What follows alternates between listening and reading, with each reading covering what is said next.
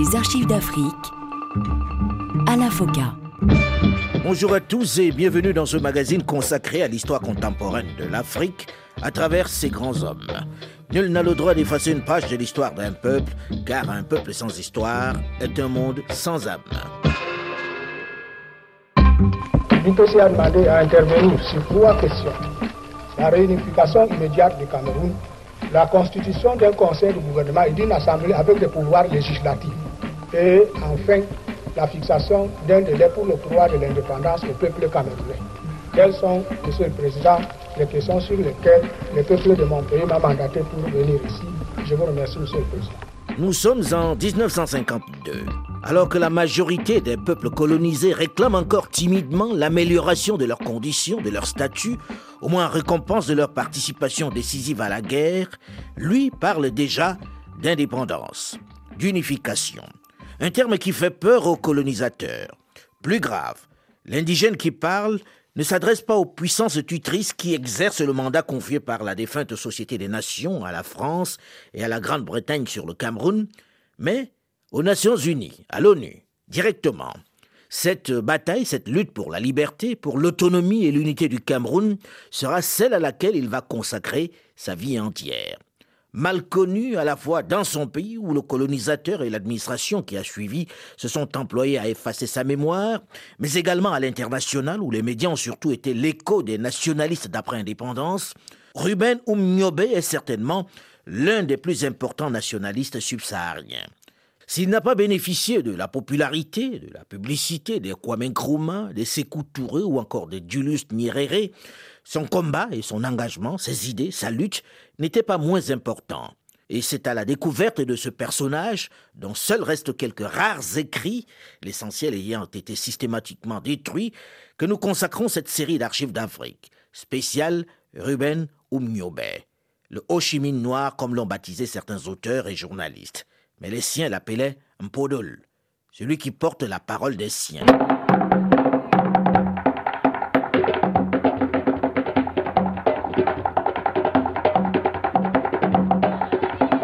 Septembre 1958. Toute une région camerounaise vit sous couvre-feu. La Sanaga maritime. L'armée française s'y est fortement déployée. Une gigantesque traque de ce qu'elle appelle les maquisards de l'UPC, l'Union des populations du Cameroun.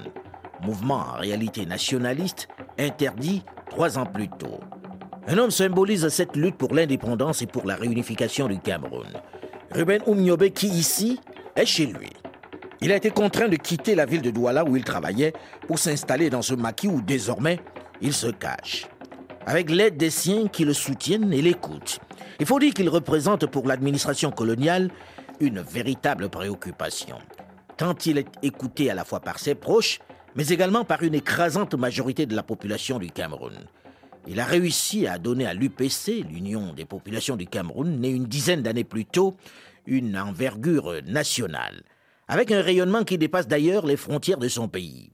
Pierre Mesmer a donc décidé d'en finir avec ce nationaliste qui contrarie son projet de conserver le Cameroun dans le giron français. Oumniobé faisait régner la terreur. Et à partir de ce moment-là, j'ai décidé de lui faire la guerre et de l'éliminer. De lui faire la guerre, de l'éliminer. C'est dit, sans ambiguïté et par le haut commissaire de la France. Le colonel Lamberton et ses troupes peuvent, sous la protection de Pierre Mesmer, se livrer à toutes les brutalités. Il faut débusquer ce Ruben Oumniobe. Il faut l'éliminer. Mais qui est ce personnage qui fait tant peur aux autorités françaises? Qui est ce Ruben Oumniobe contre qui on mobilise tant de forces militaires, tant d'hommes dans la forêt équatoriale?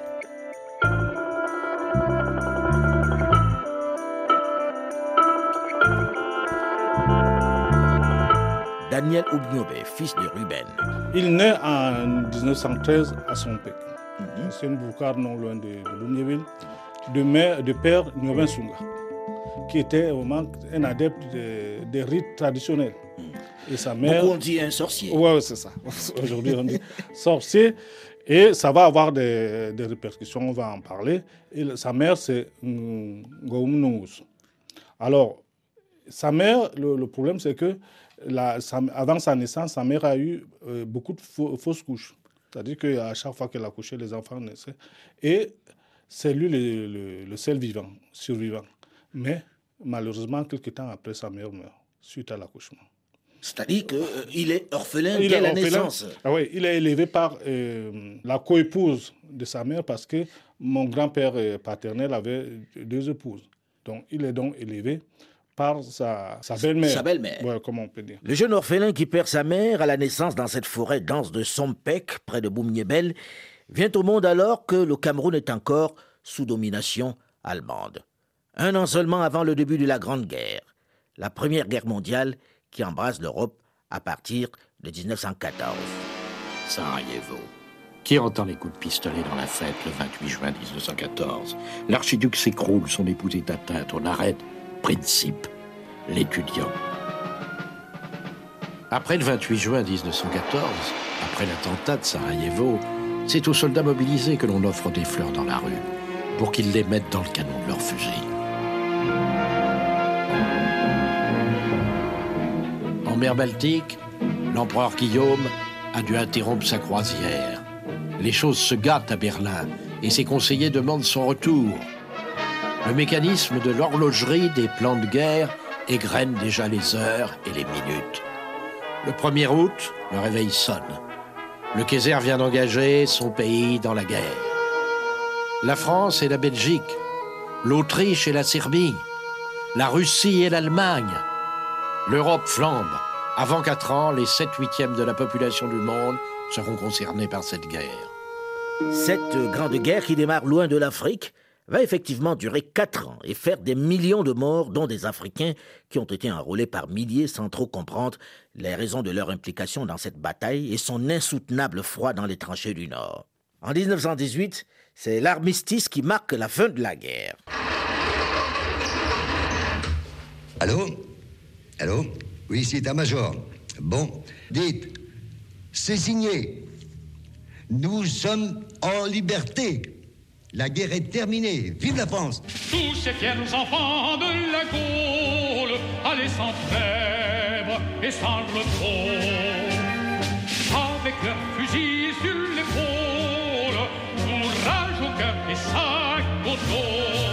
Cette guerre qui se solde par la défaite de l'Allemagne va aussitôt modifier le statut du Cameroun et du Togo, puisque ces territoires sous sa domination vont être mis sous le mandat des vainqueurs.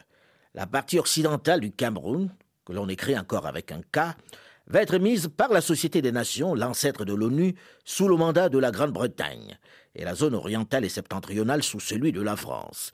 C'est donc sous cette nouvelle répartition du pays aux puissances colonisatrices que Ruben Oumniobé va découvrir l'école, celle du blanc, parce que son père le destinait à autre chose. Mais sa belle-mère ne va pas laisser faire son mari. Il a sept ans. Le projet de mon grand-père, bon, comme c'est un garçon, il n'a que lui, donc il aimerait l'initier au rite traditionnel. À la sorcellerie. Il, ah ouais, il s'ensuit un conflit alors que sa femme veut bon, que l'enfant suive normalement. À l'époque, c'était on est, bon, le président, le, le les, églises presbytériennes sont là, il aimerait qu'il aille à l'école.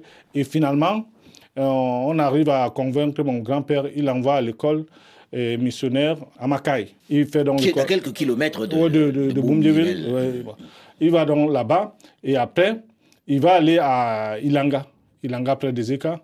C'est là où il, il obtient son certificat primaire, d'études primaires. Le certificat d'études en poche, il est obligé de s'éloigner un peu plus de la maison familiale. Il continue chez les presbytériens à l'école normale de Foulassi. C'est dans cette institution que va commencer à s'affirmer son caractère, son engagement en faveur des autres. Il va mener ici une révolte contre les responsables pour refuser d'exécuter une punition consistant à tailler un moellon devant servir à la construction de la paroisse. Il est en dernière année dans cet établissement qui forme les instituteurs lorsqu'éclate l'incident qui va le faire exclure de l'école normale. Daniel Oumniobé, son fils. Et la nourriture de la cantine n'est pas de si bonne qualité et la façon dont les élèves sont traités, il n'est pas d'accord. Donc il monte donc un mouvement de protestation. Il est exclu. La dernière année où il doit passer son examen final, il est, exclu. Néanmoins, il se présente quand même en candidature libre. Il obtient son diplôme. Ruben Oumniobé devient donc instituteur. Il passe son examen comme, pour être commis d'État comme d'État à, l'époque. En même temps, il passe, pendant qu'il travaille, il passe sa première partie du bac. Il est donc affecté au greffe des de DA. Alors, on peut dire que c'est à partir de là où naît en lui cette prise de conscience parce qu'il y a quand même, il ne supporte pas l'indigénat. En 1935, il est donc engagé au service des finances de Douala avant d'être muté à Yaoundé. Amateur de football, il dirige la Ligue pour la région de Yaoundé. Il est aussi arbitre, puis chanteur dans une chorale de l'église presbytérienne. Le travail de rénovation qui m'est confié par le président du Reich est immense. Je demande au peuple allemand de me faire confiance pendant les quatre prochaines années et à Dieu de m'aider dans ma tâche.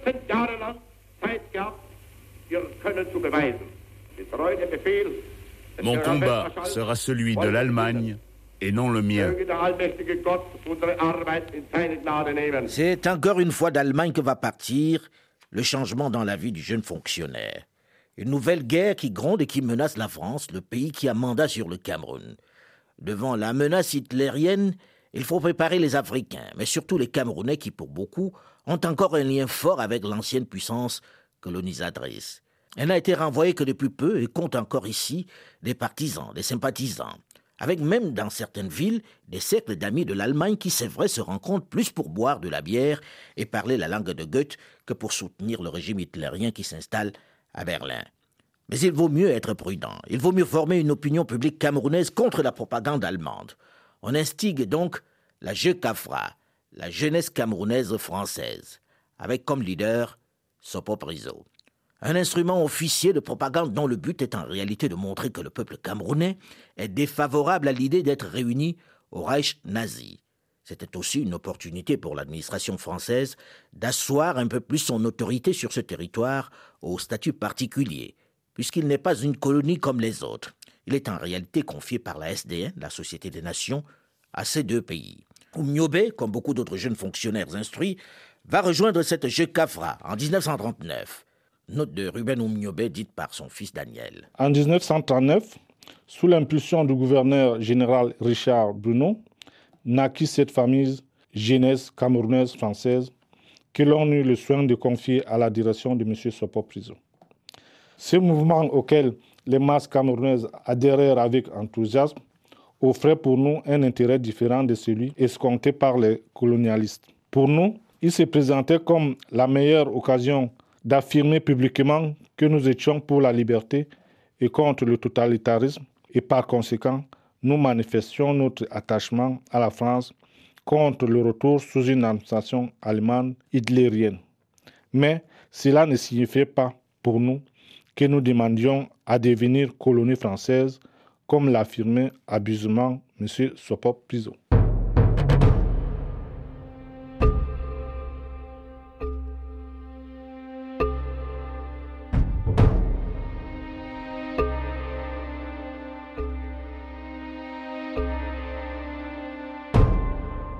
À l'appel de Monsieur le Président de la République, j'assume à partir d'aujourd'hui la direction du gouvernement de la France. Sûr de l'affection de notre admirable armée qui lutte avec un héroïsme digne de ses longues traditions militaires contre un ennemi supérieur en nombre et en armes. C'est le cœur serré que je vous dise aujourd'hui qu'il faut cesser le combat. Après la défaite française en juin 1940, les administrations coloniales en Afrique vont rallier rapidement le régime de Pétain. Mais tout aussi vite, au mois d'août, l'Afrique équatoriale française, sous l'impulsion du gouverneur Félix Eboué, va annoncer son soutien au général de Gaulle. Puisqu'il s'agissait de la vie ou de la mort de la France, c'était notre devoir d'essayer le traitement suprême, l'Afrique française libre au secours de la France. Absurdité, disait-on à Vichy. Nous savons aujourd'hui que cette absurdité fut le salut du continent africain tout entier et les Alliés auraient-ils gagné la guerre si d'abord ils avaient perdu le continent africain? Action qui nous rapproche de la France ou plutôt qui nous confond avec elle? Le refus de l'Afrique équatoriale en 1940 n'était pas un coup de tête tropical, Notre labeur ostiné depuis deux ans n'est pas un jeu de l'imagination. Nous sommes à l'aile de l'armée française en guerre et si nous avons paru précéder le gros de la troupe, nous savions bien que nous restions unis à elle par un même chef, un même cœur et une même pensée. Et cette armée qui est engagée à fond dans la bataille, cette armée des ouvriers, des paysans et des coloniaux, s'impose aujourd'hui au monde comme à l'ennemi. Grossie de l'Empire libéré, c'est elle demain qui gagnera. Le général Leclerc se rend au Cameroun et s'empare dès le lendemain d'un certain nombre d'immeubles administratifs de Douala, avec bien sûr l'aide des partisans locaux. Le 28 août, toute l'Afrique équatoriale française s'est ralliée volontairement ou sous la contrainte à la France libre. L'effort de guerre va être remarquable. Du Cameroun vont partir des milliers de soldats pour les fronts européens et africains. Allez confiant vers votre devoir, soldats de France, soldats d'un empire de 100 millions d'habitants de toute l'Afrique noire en particulier, et même des anciens territoires allemands du Togo et du Cameroun, c'est par dizaines de milliers que les indigènes se sont ralliés autour du drapeau tricolore pour le salut de la patrie, dans l'élan d'une prodigieuse mais véritable croisade. Les peuples de race noire savent que notre pays, après avoir largement amélioré leurs conditions, ne connaît pas plus de distinction religieuse qu'ethnique. Ils savent qu'ils étaient directement menacés par les revendications coloniales allemandes et par une doctrine fondée sur un concept de supériorité raciale. Si les soldats de l'Empire combattent, ce n'est pas forcément contre cette doctrine de la supériorité raciale, puisque ceux aux côtés de qui ils se battent partagent souvent cette conception. Ceux avec qui ils vivent, les colons, le leur font comprendre tous les jours. Ils sont le plus souvent sur le champ de bataille par contrainte ou parce que la propagande leur explique qu'avec les Allemands, les choses ne peuvent qu'empirer. Oumniobé, dans cette période, n'est pas singulièrement concerné par cette guerre. La Jeu Cafra est pour lui un tremplin pour évoquer les conditions de l'indigénat. Actuellement, c'est une ambiance extraordinaire. Toute la foule qui s'est trouvée place de la République marche de la place de la République à l'Opéra et les chars, les, chars à banc, les chars avec les, gros chars américains partent surchargés de gens. Et vous entendez tout le monde chanter, chanter des chansons, pousser des cris en, l'honneur, en l'honneur de la victoire. Les avions des armées alliées prennent à l'enfilade les Champs-Élysées. Toutes les voitures sont décorées de drapeaux français et américains. Et enfin retentissent les sirènes que les Parisiens attendent depuis au moins 48 heures. C'est la fin de la guerre La guerre est finie. La guerre est gagnée avec le concours des soldats de l'Empire, les tirailleurs sénégalais comme on les a tous appelés. Même si beaucoup sont des Congolais, des Camerounais, des Tchadiens, des Guinéens et autres. Les soldats camerounais qui ont survécu à cette terrible bataille arrivent au port de Douala différents. Ils ont combattu aux côtés de leurs frères d'armes blancs. Ils ont vu leurs faiblesses, ils ont vécu leurs doutes, leurs peurs, ils ont connu leurs femmes, bref, ils les voient différemment, plus comme des surhommes. Ils ont conscience qu'ils ont contribué à sauver la France, qu'elle leur doit au moins reconnaissance. Ils aspirent eux aussi à un meilleur traitement, à un peu plus de liberté. Les intellectuels africains eux aussi caressent l'espoir que cette collaboration, ce soutien, cet appui apporté par leur peuple pour faire tomber le régime nazi amènera les vainqueurs à un peu plus d'humilité, mais surtout à élargir leurs droits, à leur donner un peu plus de liberté. S'ils se sont battus pour que la métropole recouvre sa liberté, il est logique qu'à son tour, elle leur accorde les mêmes droits, qu'elle leur donne leur autonomie. Ceci va être la nouvelle bataille d'Oumniobé qui, formée par des syndicalistes, va consacrer tout son temps à la conquête de cette indépendance. Surtout que le général de Gaulle vient de promettre à Brazzaville qu'il ira dans ce sens, que le statut des peuples sous sa domination va évoluer. Oumniobé va le prendre au mot, comme nous allons le voir dans une dizaine de minutes, dans la suite de cette série d'archives d'Afrique que nous lui consacrons. Restez à l'écoute et on se retrouve juste après une nouvelle édition du journal du RFI pour la suite d'archives d'Afrique spéciale Oumniobé. À très vite.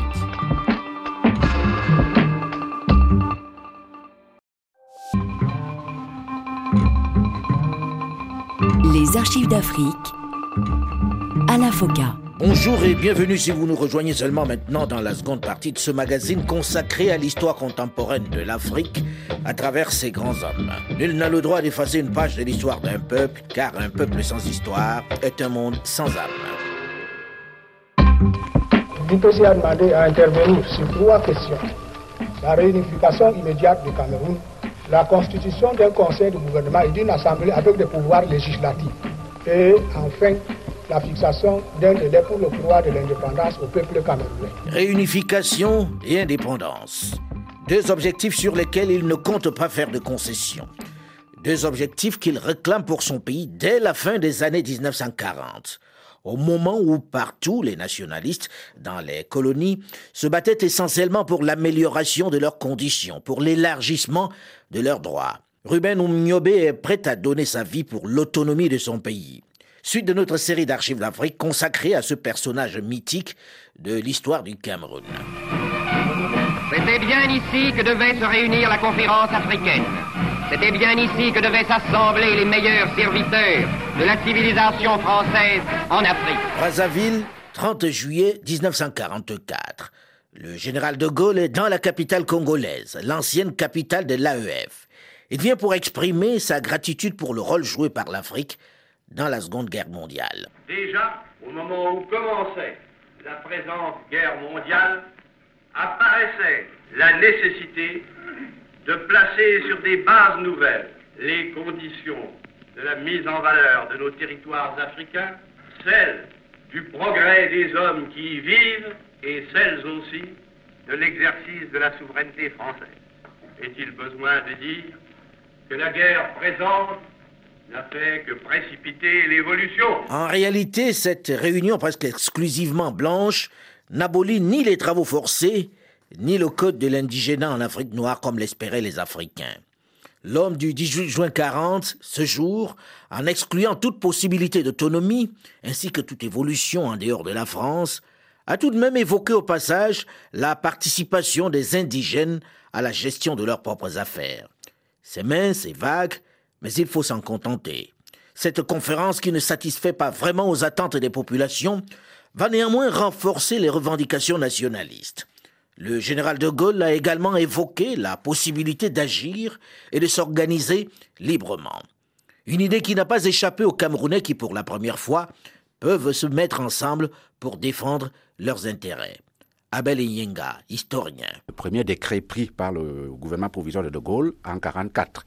Ce décret-là étendait la liberté syndicale en AOF et en AF. Et c'est la raison pour laquelle les syndicats ont été les premières organisations populaires à voir le jour et à commencer à fonctionner normalement. Kangé historien camerounais et militant de l'UPC. Toute l'Afrique a cru que le temps était venu de commencer à être soi.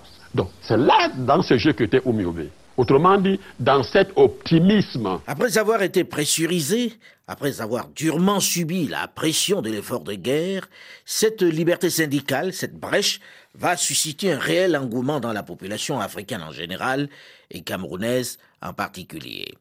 Tous les secteurs de la main-d'œuvre vont se saisir de cet instrument que constituent les syndicats. De partout vont naître des associations professionnelles, des syndicats autonomes. Moukoko au professeur d'université et militant de l'Union des populations du Cameroun. À la RDA, bien que le Cameroun disposait d'un statut spécial, l'UPC a tenu à faire partie d'un mouvement interafricain et Oumiobe était, entre parenthèses, le vice-président de la RDA, alors que le président Fouébouani était le président de RDA. L'activité des communistes français et des militants de la CGT, la Confédération générale des travailleurs, va être le second facteur qui contribue à l'expansion rapide du syndicalisme au Cameroun à la fin de la guerre.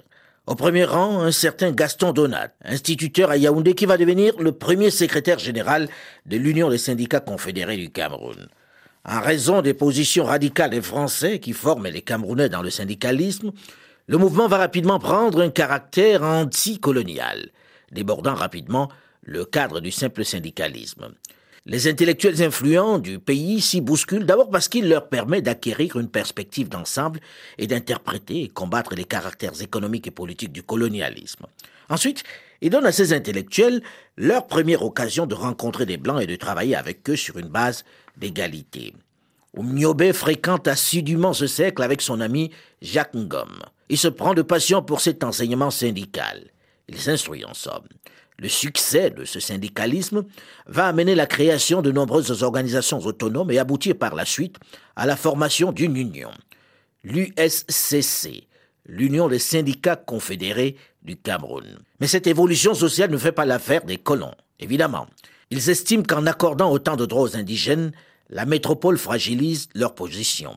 Ils ont le sentiment que la situation idéale qu'ils avaient vécue avant et pendant la guerre est en train de s'éclipser rapidement. Ils vont donc réagir en se regroupant d'abord dans l'association des colons du Cameroun, l'ASCOCAM. Cet ASCOCAM va s'opposer à la fois aux décisions de Paris, mais également aux différents syndicats pour essayer de stopper la montée des revendications sociales. Tandis que les forces coloniales se préparent à résister aux changements suggérés à Brazzaville par le général de Gaulle, les syndicats s'organisent et fusionnent en union.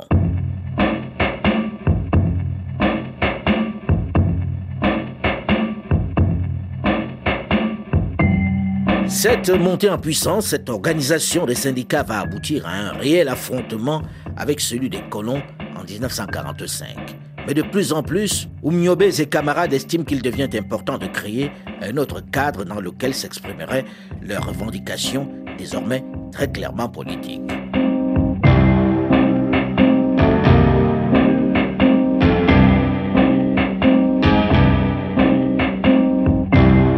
Avril 1948.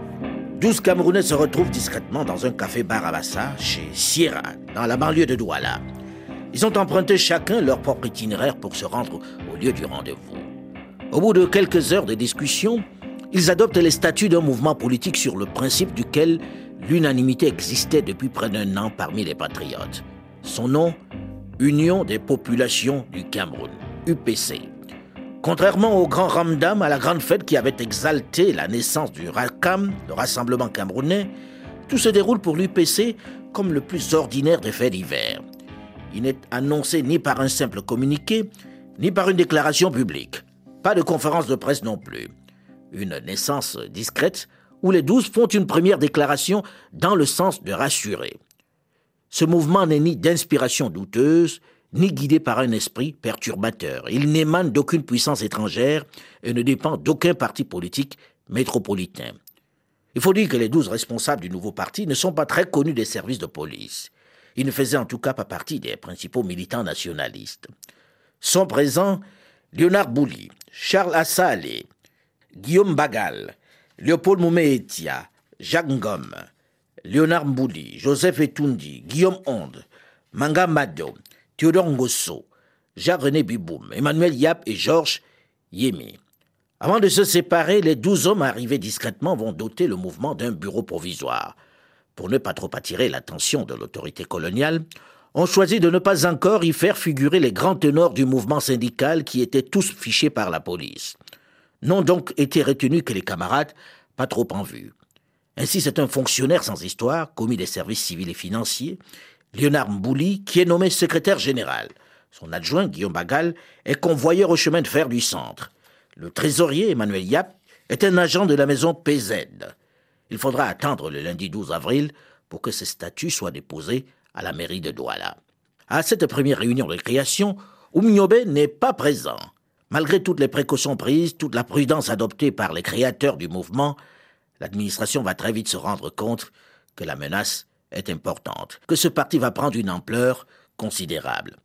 À la fin du mois d'avril 1948, on estime déjà les adhérents à plus d'une centaine, ce qui est énorme à cette période-là. Alors l'administration, qui a fait beaucoup de zèle pour accorder l'autorisation, son récépissé à l'UPC, va aussitôt frapper au cœur en mutant sans raison son secrétaire général Bouli sur un poste éloigné à Bomban, dans l'est du pays, une région particulièrement enclavée.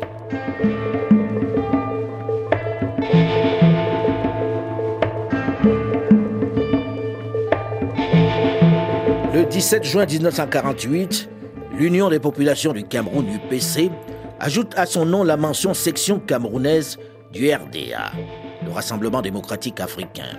Cette filiation va recevoir sa consécration au mois de janvier 1949 à Abidjan, lors du congrès du grand mouvement panafricain. Les mêmes assises vont porter Ruben Oumniobé au poste de vice-président du RDA, juste derrière le président Félix Houphouët-Boigny.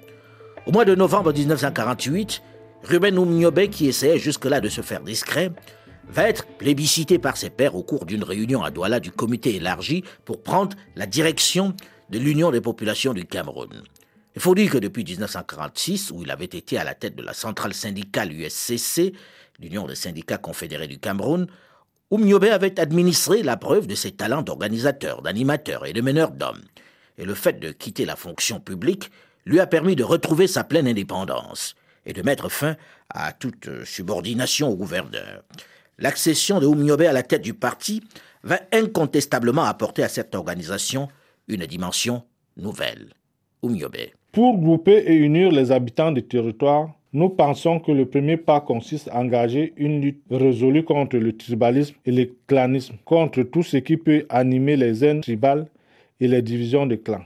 Liant les actes aux paroles, nous avons donné l'exemple par la façon de distribuer les postes dirigeants de l'UPC qui ne tient compte que de l'action militante de leurs titulaires sans autre considération. La reconnaissance officielle de l'UPC va entraîner un changement radical des données du problème opposant l'administration coloniale aux nationalistes. Désormais, le mouvement va pouvoir appliquer son programme d'union des Camerounais. Kangaiwane, historien, ancien militant de l'UPC, condamné contumace. Cette situation avait créé dans la population une espèce de hargne contenue. Donc si un bonhomme vient comme ça, et surtout, on lui a donné l'autorité, on l'a laissé faire. Oumioube pouvait aller partout, parler. Il montait, il descendait. Moi, je vous dis, j'ai assisté à ces entretiens à Douala plusieurs fois. J'ai assisté à ces entretiens à l'ouest plusieurs fois, puisque le petit séminaire était à l'ouest. J'ai assisté à ces déplacements dans les cases. Personne ne se doutait. Mais ce qui est sûr, c'est que ça créait un enthousiasme monstre. Alors, les acteurs administratifs, religieux, ont commencé maintenant à serrer. Devant le succès de l'UPC, l'administration ne reste pas les bras croisés. Au contraire, elle décide de mettre toute une batterie de mesures en branle pour empêcher les meetings et les manifestations du mouvement. Dans les zones où le parti mène une propagande active, comme dans le Mongo, le conflit entre les militants et l'administration est régulier. Autre stratégie pour discréditer le parti en cette période de guerre froide, l'accuser d'être communiste. Il faut faire peur. À chaque fois, le leader de l'UPC va réfuter cette accusation portée contre le mouvement. 10 avril 1950 à Tchan, dans l'ouest du Cameroun. On nous traite de communistes.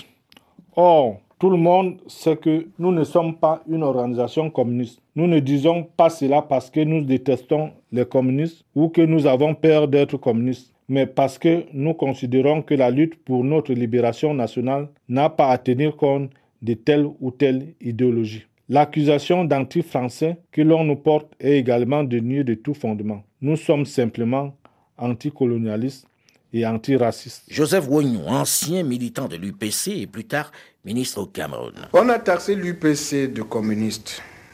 Je dois avouer que l'UPC n'a pas été communiste. Parce que Oumniobek, jusqu'à son entrée au Mati et même jusqu'à sa mort, que je sache, n'a jamais pris de carte de parti communiste. Il n'a jamais adhéré au parti communiste ici. Ce qu'on appelle apparentement politique dans une assemblée, madame, je crois que vous êtes française, vous savez ce que ça veut dire. Si le RDA du Fouet-Boigny a été apparenté au Parti communiste, c'est qu'au moment où la guerre finissait en 1946, et dans cette première assemblée de 1946, où les États de 1944 à Brazzaville n'avaient pas admis le principe même de l'autonomie des colonies, tout Africain de genre au Fouet-Boigny, Oumniobe, Djibo Bakari, Sekou Touré et j'en passe, qui exprimaient les aspirations légitimes des Africains étaient taxés de communistes. Donc, à Paris, ici, lorsque ces députés sont arrivés, seuls les députés du Parti communiste soutenaient ce point de vue que les Africains qui ont fait la guerre avec les Français pouvaient quand même avoir une certaine autonomie de, pensée, d'expression, d'association. Et c'est ainsi qu'on les a taxés tous de communistes. Mais si les autres avaient des cartes, je ne crois pas que Oum ait eu une carte de Parti communiste. Oum a été formé par la CGT, le syndicat de la CGT. En réalité, l'Union des populations du Cameroun a un véritable programme politique. Mais il a surtout à sa tête un chef totalement désintéressé et entièrement dévoué à la cause. À la différence de la plupart des fonctionnaires, particulièrement ambitieux à son époque, il semble totalement désintéressé au bien matériel. Et l'administration française est de plus en plus consciente qu'elle va avoir affaire à un nationaliste pur et dur, un genre bien particulier. Elle dresse d'ailleurs une galerie de portraits d'Umniobe. Quand on pense qu'au temps de l'indigénat, il suffisait au chef de subdivision de ramasser ce que le chef et lui-même détestait pour les mettre en prison sans jugement et sans défense possible. On se réjouit de subir tout cela quand on lutte pour la liberté de son pays. Le fait pour ces messieurs de vouloir restaurer dans la région tout ce qui se trouve aboli par la Constitution trahit leur peur de notre émancipation. Avec un tel adversaire, il faut de vrais moyens. L'autorité coloniale doit pouvoir neutraliser ce nationaliste qui contrarie un peu ses projets. Elle n'a pas l'intention, en ces débuts de la décennie 50, de se retirer. Dans cette période de reconstruction de l'Europe dévastée par la guerre, pas question de laisser cette manne africaine à d'autres. Oumniobé doit être neutralisé. À défaut de le corrompre, il faut l'éliminer. Les stratégies dans ce sens vont être nombreuses, et les hommes pour les mettre en œuvre aussi. Mais Oumniobe n'est pas homme à travestir son combat et ses idéaux comme nous allons le voir la semaine prochaine dans la suite de cette série d'archives d'Afrique spéciale Ruben Oumniobe. Rendez-vous donc le samedi prochain. Et n'oubliez pas que vous avez également la possibilité de réécouter l'émission sur le site de RFI, de continuer de réagir comme vous le faites sur notre page Facebook. Delphine Michaud, Olivier Raoul et Alain Foucault, nous vous donnons rendez-vous la semaine prochaine, même heure, même fréquence, pour la suite de notre série d'archives d'Afrique consacrée à Ruben Oumniobe. Dans un instant, une nouvelle édition du journal sur Radio France Internationale. À très vite.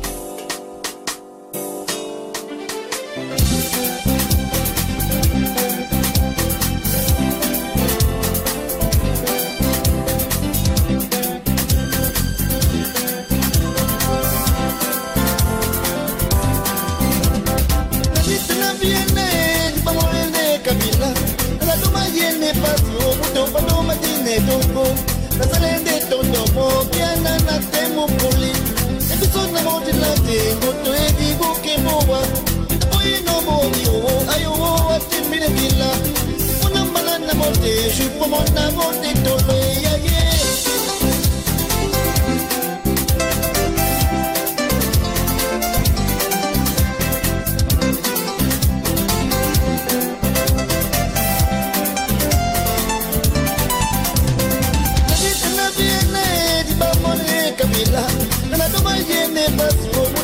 matine tongo nasalende tondomo biana na te mokoli